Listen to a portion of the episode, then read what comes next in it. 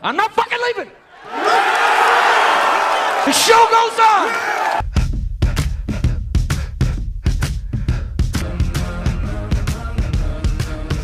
Bom dia, boa tarde, boa noite. Seja bem-vindo a mais um episódio do Bolsa à Distância, teu podcast favorito do mercado financeiro.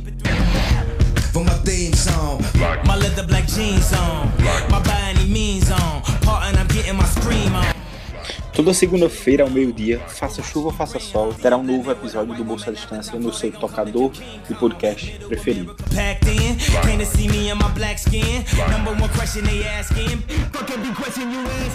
Galera, um ótimo dia. A gente está no nosso novo episódio do podcast Bolsa à Distância. Eu acredito que é de número 20 esse episódio aqui. Um bate-papo um pouquinho rápido a gente vai ter sobre ESG, né? Essa nova sigla aí que tem no mercado, que é, tá, tá na, no dia a dia de todo, todos os investidores e casas aí, assets, etc. Que a sigla ESG nada mais é do que, é, em inglês a sigla, né? Environmental, Social and Governance, Corporate Governance. No Brasil, em, em português, é ASG, né? Ambiental, Social e Governança Corporativa. É basicamente esses três pilares aí que a gente vai abordar aqui agora, tá? Vocês já devem ter escutado aí de tabela em algum lugar ou lido em algum lugar a respeito, é bem superficialmente, mas a gente vai trazer para vocês aqui o que, que pode impactar nos seus investimentos e o que, que as empresas têm que estar tá, é, antenadas a essa sigla, porque agora o, a forma de consumo e as nossas exigências mudaram, como clientes, consumidores e também investidores. Sim, e é o seguinte, Mano, sabe o que eu tava reparando aqui enquanto você tava falando? Que esse podcast, de certa forma, ele é um. Como eu posso chamar? Pelo menos para mim tá sendo assim. Ele é uma, uma espécie de documentário até do, da, da minha jornada aqui, né? Há pouco, há alguns meses atrás eu não era assessor, me tornei assessor. E enquanto a gente vai fazendo o podcast, a gente vai se desenvolvendo também na carreira e a gente vai trazendo essa experiência aqui para dentro, né? Para as pessoas que estão escutando e para as pessoas que vão escutar daqui a um ano, dois anos, dez anos, elas vão estar tá podendo acompanhar a minha jornada, a sua jornada, durante esse podcast aqui, né? E isso é só, só essa observação que, enfim, não tem nada a ver com o, o SG, mas é um, algo que eu estava pensando aqui. E, pois é, como você falou, a gente vai falar um pouquinho sobre SG, o Environmental, Environmental, Environmental Governance and e qual o outro? É, é social, Environmental, social. social and Governance. Que basicamente é o seguinte, é, os padrões de consumo eles estão mudando. Então, as empresas, elas antigamente, pelo fato de haver, digamos, recursos abundantes, né? De certa forma abundantes assim, que pareciam infinitos, o petróleo parecia infinito, as árvores da Amazônia pareciam infinitos. Então, não, não se tem essa preocupação com, digamos assim, o, o ambiental, né? É, ao mesmo tempo, é, se pensava que, sei lá, trabalhar 20 horas por dia e exigir mais e mais e mais e mais e cada vez mais era o ideal. E hoje se vê que o social entra aí, né? Então, é, deve, ou pelo menos deveria existir uma qualidade de vida dentro do trabalho, então um ambiente bem organizado, um ambiente bem harmonizado, você trabalhar com pessoas que você gosta e não necessariamente você vai precisar trabalhar 20 horas por dia. Você pode trabalhar, é, ter expedientes até mais curtos, né? E às vezes talvez, sei lá, é, alongar um fim de semana, alguma coisa assim, e ser inclusive mais produtivo. Às vezes você pode ficar em home office e ser mais produtivo. E essa flexibilidade, ela vem também com o ESG, né? Muita gente só olha o ESG como ambiental, né? As árvores da Amazônia. É também isso, mas não somente isso. E aí vem com padrões também de governança, a gente vê que é, até mesmo próprio, as próprias, a própria as próprias empresas que estão abrindo capital agora, né, no, no, no, no, no Ibov, é, existe um padrão de governança, que é o novo mercado, que é um padrão meio que está se tornando mundial, não é? Então, as empresas que elas não vêm com esse padrão de governança, não é? é elas já, você já fica meio com o pé atrás ali, por que não vem? Porque esse padrão de, esse padrão de governança, ele é um algo que está sendo, não é só no Brasil que acontece isso. Então, por exemplo, quando a gente tem o, a governança pelo novo mercado, essa governança, ela não foi algo que foi tirada da cabeça de um cara, de repente. Não, isso é um padrão mundial de governança corporativa que traz mais segurança para tanto, tanto para os investidores como para os caras que estão tocando o negócio ali. Então, esse é basicamente um resumo geral aqui sobre, sobre ESG que eu posso pensar aqui de bate pronto. Não, legal. E assim, é uma coisa que está em alta agora, pelo menos, é, ainda mais no Brasil, é que a galera fala ah, agora, tipo, ano passado ou esse ano, mas já tá um tempinho já. A primeira vez que surgiu a sigla ESG em um relatório, né, no caso, foi em 2005, que é um relatório aí que foi nomeado como Who Cares Wins, quem ganha se importa, né? É o resultado de uma iniciativa aí que foi liderada pela ONU é, no, nessa época. E, então tinha lá 20 instituições financeiras de nove países diferentes nessa época, incluindo o Brasil. Aí eles se reuniram para desenvolver algumas diretrizes e recomendações sobre como incluir essas questões ambientais, sociais e de governança na questão de investimentos, gestão de ativos, serviços de corretagem e algumas pesquisas aí relacionadas ao, ao tema. E eles concluíram foi que a incorporação desses fatores no mercado financeiro ia gerar mais mercados, ia gerar mercados sustentáveis e, e também a consequência seria melhor resultado para a sociedade, não só para a companhia, mas também para a sociedade. Então a gente falou ESG, e o que, que significa cada letra dessa sigla aí, né?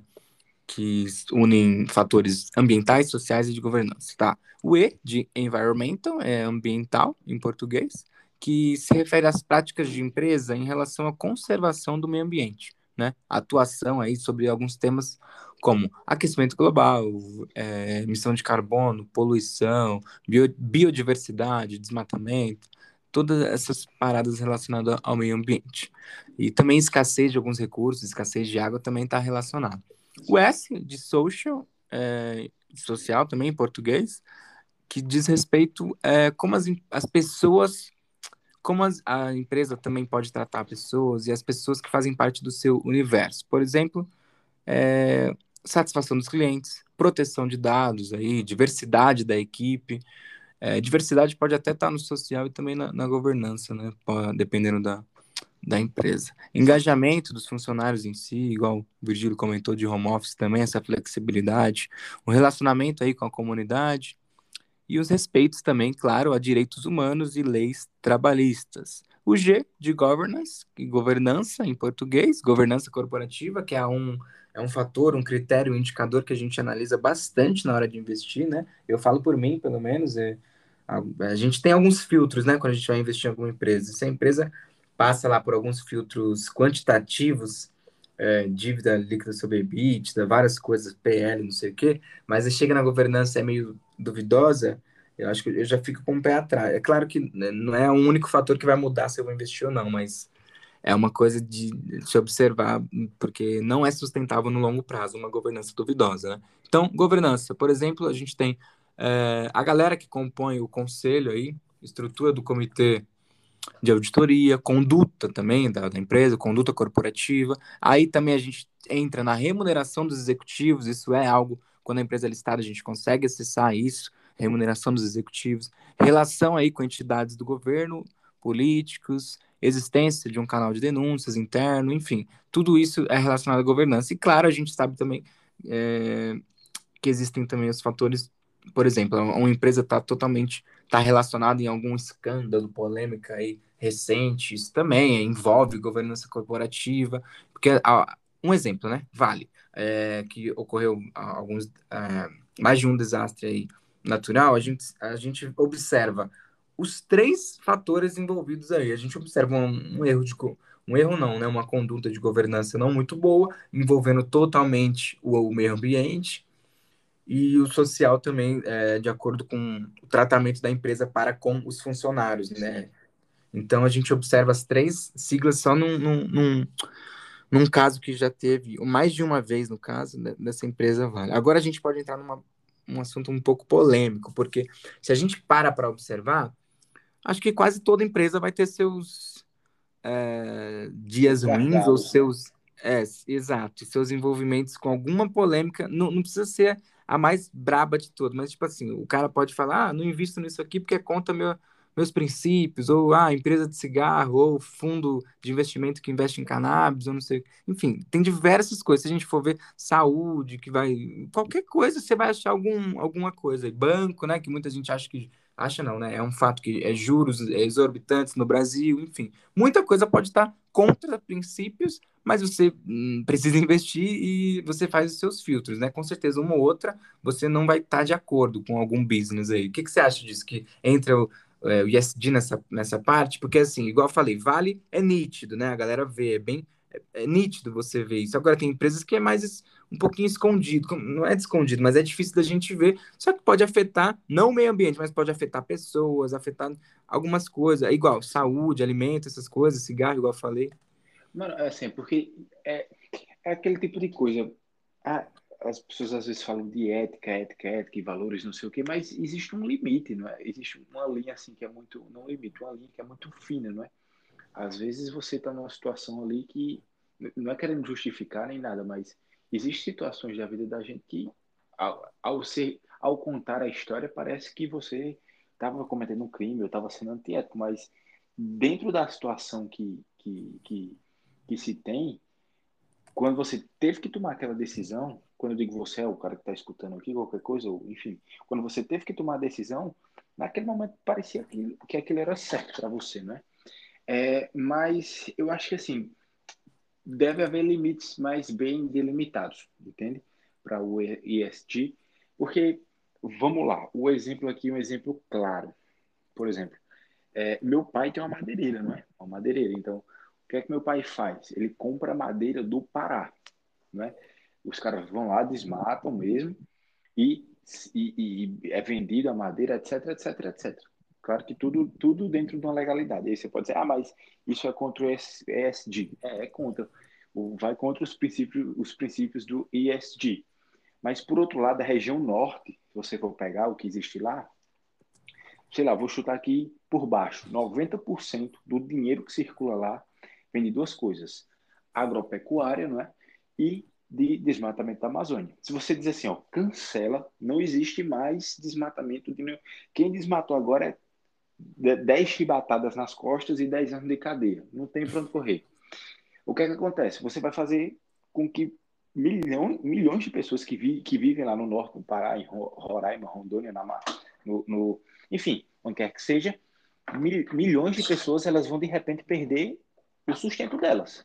É como se você chegasse nos motoristas de ônibus e fizesse, ó, a partir de hoje não existe mais ônibus. E de repente toda uma cadeia produtiva que se construiu agora não existe mais e pessoas vão passar fome literalmente, né? Porque existe, existe gente que dirige ônibus há 20 anos e meio que não sabe o que fazer da vida. Então, assim, um planejamento de, de assim, para os próximos 10, 20, 30 anos de como fazer essa transição é necessário. E para isso, limites bem divididos, entendeu? Então, assim, ah, mas eu, é, essa empresa que não necessariamente está cometendo um vamos, vamos chamar assim, crime, entre aspas, contra o ESG, ela está cometendo ou não está cometendo? O que é que você acha? Bom, vamos delimitar o limite. O limite, por exemplo, vamos dizer assim, ó, só pode desmatar 10 árvores por ano na Amazônia. Então, pronto, vão ser 10 árvores e, é, e aqui a gente está tá de acordo que a gente não está descumprindo as regras do ESG. Então, a gente tem, numericamente, é, digamos assim, a, a, a exata medida de, de, o que é romper e o que não é romper, entende? Então, assim, como o SD ele veio à tona, assim, ficou na moda há, pouco, há poucos anos, né, dois, três, cinco anos mais ou menos, foi, começou realmente uma discussão mais, mais profunda em cima disso, ainda tem muito para se desenvolver nessa área. Então, a questão é, vamos só colocar limites mais claros. É, por exemplo, vamos, vamos é, tentar trazer isso para números, entende? Ó, 10, por exemplo, estou jogando um exemplo, 10 árvores por ano na Amazônia não prejudica, então a gente pode desmatar isso aqui.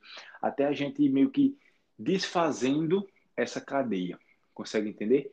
E aí transformando e fazendo com que essas pessoas que passam que passaram 10, 20, 30 anos desmatando e vivendo disso, consigam arranjar outro, outra fonte de renda, alguma coisa assim até estruturar, porque também não adianta você fazer toda essa galera passar fome, porque isso com certeza não vai não vai vai contra o USD com certeza, né? Contra o social também. Então, eu acho que tem que só delimitar os limites de forma mais clara que ainda não estão, entendeu? Sim, totalmente. É isso, cara. Porque senão se você vai falar que tudo é contra, você não investe em nada, você fica sem Exatamente. investir, porque tudo é contra seus princípios. Mas Porque até uma calça que você usa, ela precisa de petróleo. Um sapato que você É. veste precisa de couro de, de de algum animal, alguma coisa. E assim, basta a gente delimitar e cumprir os limites que se estabelece, porque a partir desses limites a gente sabe, digamos, onde a gente está pisando. Agora, também não adianta dizer, ó, a partir de hoje não existe mais, sei lá, não pode mais existir desmatamento na Amazônia. Sim, mas e as pessoas que precisam de madeira? Como é que elas ficam também, entende? E as pessoas que vivem disso. Então, a gente tem que aprender a ir balanceando e ir mudando a direção dessa cadeia. Consegue entender? sim, totalmente. Mas a gente observa também um que as empresas já estão é, ligadas nisso. Tem, a gente observa também, ah, grandes montadoras aí, né, prometendo Sim. até tal ano não vai ter mais carro é, Só carro combustão, só carro elétrico. E outra, é um primeiro passo, né? Exato. Depois disso, o segundo passo, eles querem o quê? Ah, é elétrico, mas só de energia renovável, e tal, enfim.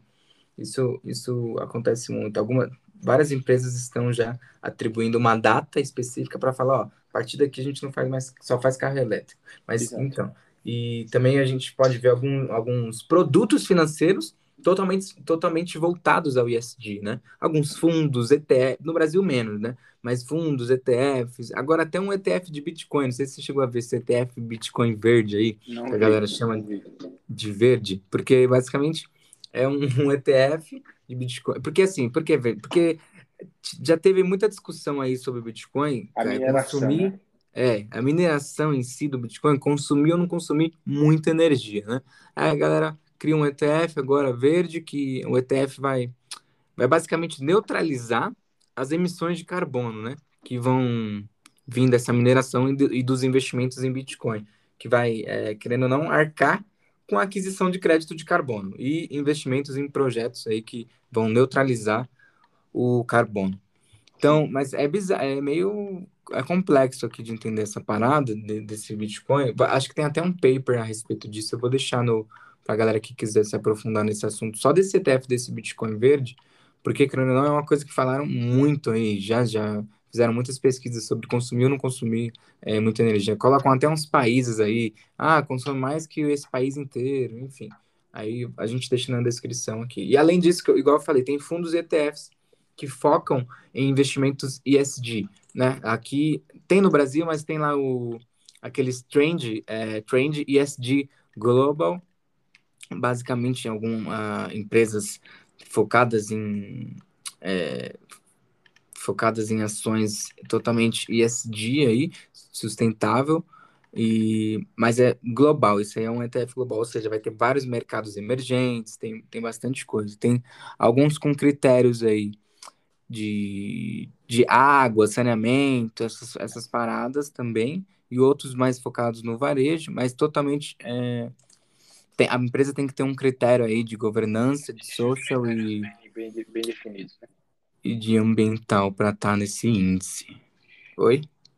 E outra, mano, tem um cara aqui que é o que você até, pra, se, se não me engano, chamou ele para fazer uma palestra na onde tu trabalha, né? O Fábio alguma coisa. Que ele- Alperovitch, É. sim. que ele tem esse olhar, digamos, mais ESG desde, sei lá, 20 anos que ele tem mais ou menos esse olhar Sim. Para o, Antes mesmo de existir o ESG, ele já está meio que olhando para isso. Se eu não me engano, eu assisti uma entrevista dele que ele disse que mais ou menos isso, desde faz 20 anos que ele tem, digamos, esse, essa preocupação com social eh, governance e environmental. Sim, não, ele é um cara que tá totalmente ativo. Todos os dias ele tá bem ativo nas redes aí a respeito disso. Então, eu vi que na XP tem uns fundos aí temáticos, né? Igual eu tava falando, trend água, trend carbono, trend de lideranças femininas. Tem fundos com empresas focadas nisso. É. Ou seja, é bem diversificado. Você pode, hoje em dia, você pode investir no- basicamente no que você quiser, no que você procurar, no que você pensar, vai ter. E no Brasil, igual eu falei, foi lançado ano passado um ETF também, um, um um trend ESG eh, Brasil. Possui uma carteira aí de umas 20 empresas que tem também média e alta capitalização, né? Mas aí, entre elas tem a tem VEG, Natura. Natura, a galera fala que é uma empresa bem eh, preocupada com essas causas aí, né? Natura, Localiza, Renner. É que tem uma empresa ou outra que você vai ver e vai falar, puta, como é que assim? Igual a gente tava falando de Vale. Vale Sim. também, pô, tem uma da tem, acho que um dos índices de governança corporativa, um dos mais altos da bolsa. Agora você olha e fala, puta, como é que uma empresa dessa, né, é, se envolveu num puta várias polêmicas já e, e é uma das mais, quase melhores aí em governança corporativa. É, pra, pode parecer contraditório, mas é porque hoje, atualizado a dias de hoje, essas empresas estão no, no topo de governança corporativa. Sim, e outra coisa, é, é, eu não sabia nem que existia esse, como chama, esse, esse, esses ETFs aqui no Brasil. No Brasil tem um. Na verdade não é ETF, é fundo, fundo ativo, né? Então, não? É, não é nenhum dos dois, não é nem um fundo ativo, nem um ETF, é quase é um fundo mais para passivo, mas não é fundo de você achar na, em bolsa, assim, né? Mas é, é um fundo é, aberto, só que de uma gestão passiva, mas não é um ETF. Sim. É, pois é, tá aí as, as feministas que quiserem investir no, no que quiserem investir no em, em um fundo onde só tem mulheres, é, empresas governadas por mulheres, está aí, né? Então, todo mundo fala que, ah, porque tem que ter mais mulher no mercado, tem que ter mais. Então, vamos investir nesses fundos aí também. Agora, o que, eu, o que eu acho errado é a galera, por exemplo, já politizando aqui também, a galera fala isso e, por exemplo, tem um fundo desse e ninguém investe. Entende? É, realmente. Se, se você acredita realmente nessa causa, porra, tá, vou vender meu carro aqui e colocar, colocar nesse fundo. Aí vamos ver quem tá comprado mesmo com a causa ou não, né?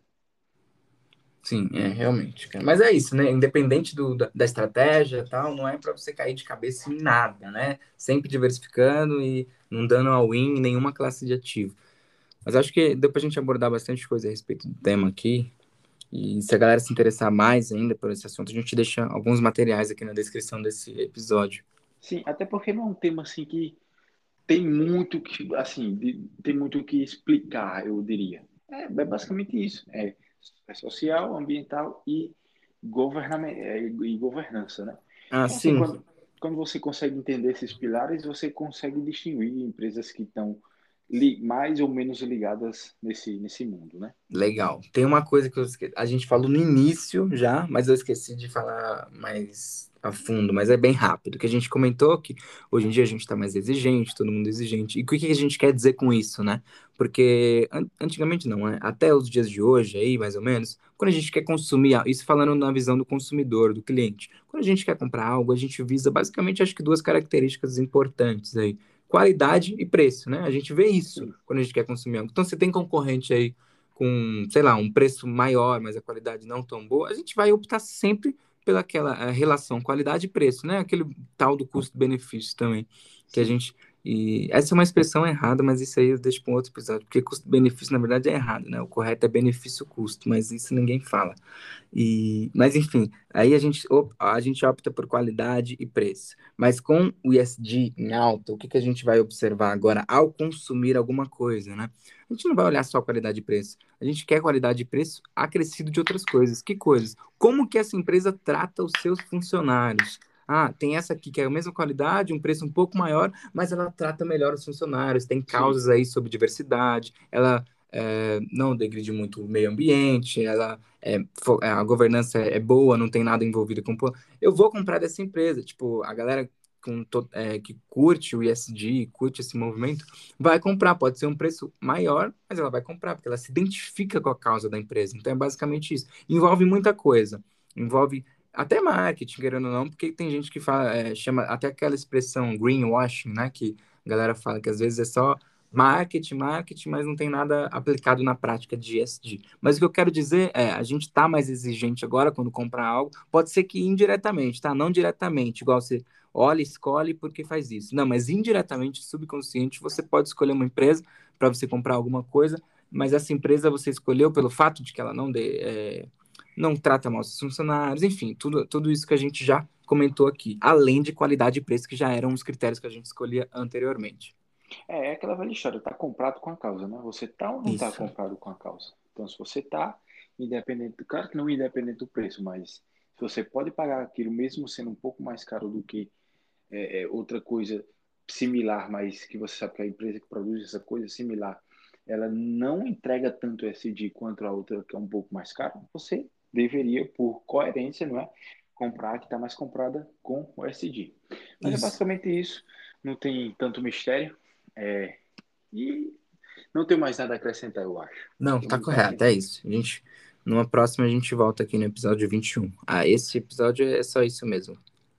Então pronto, valeu. Se você escutou até aqui, obrigado pela sua paciência.